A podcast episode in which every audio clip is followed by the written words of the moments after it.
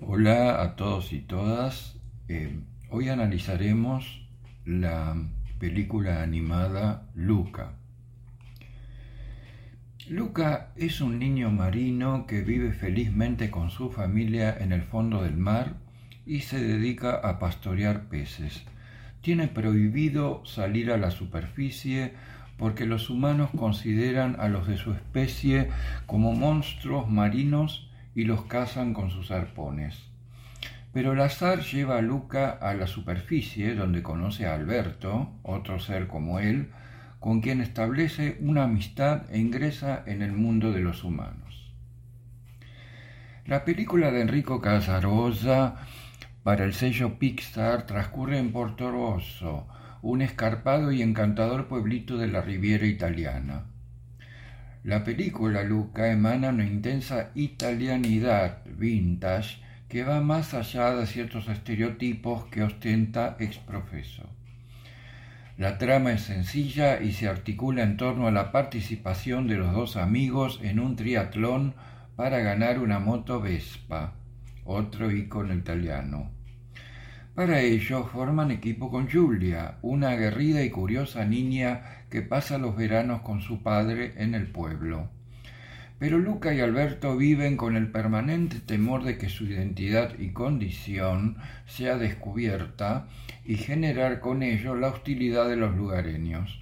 En este sentido, la amenaza toma también un cariz cómico encarnada en un logradísimo personaje animal. El fin transcurre entre el humor físico, algo de costumbrismo a la italiana, la melancolía y dos o tres intensos picos emotivos.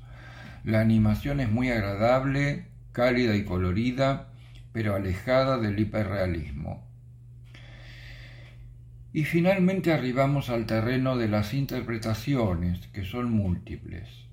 Si bien la película respira por momentos un itálico aire, a Llámame por tu nombre, Call Me by Your Name, no comparto que necesariamente, necesariamente refleje una amistad gay o proto-gay, más allá de un gracioso chiste visual que sí apunta a la diversidad sexual.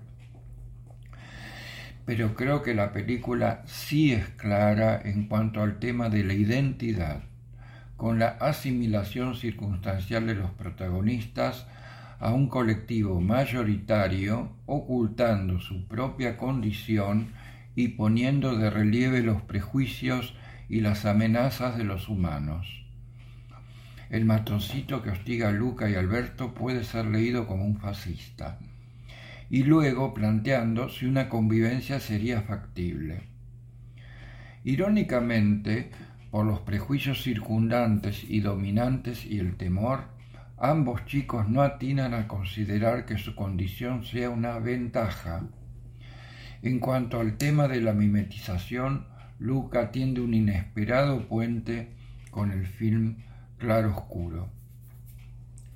No menor es el inteligente vínculo que establece la historia entre la identidad y la educación como horizonte el conmovedor final quizás agregue otra polémica a las interpretaciones que dejó abierta a los espectadores de la película.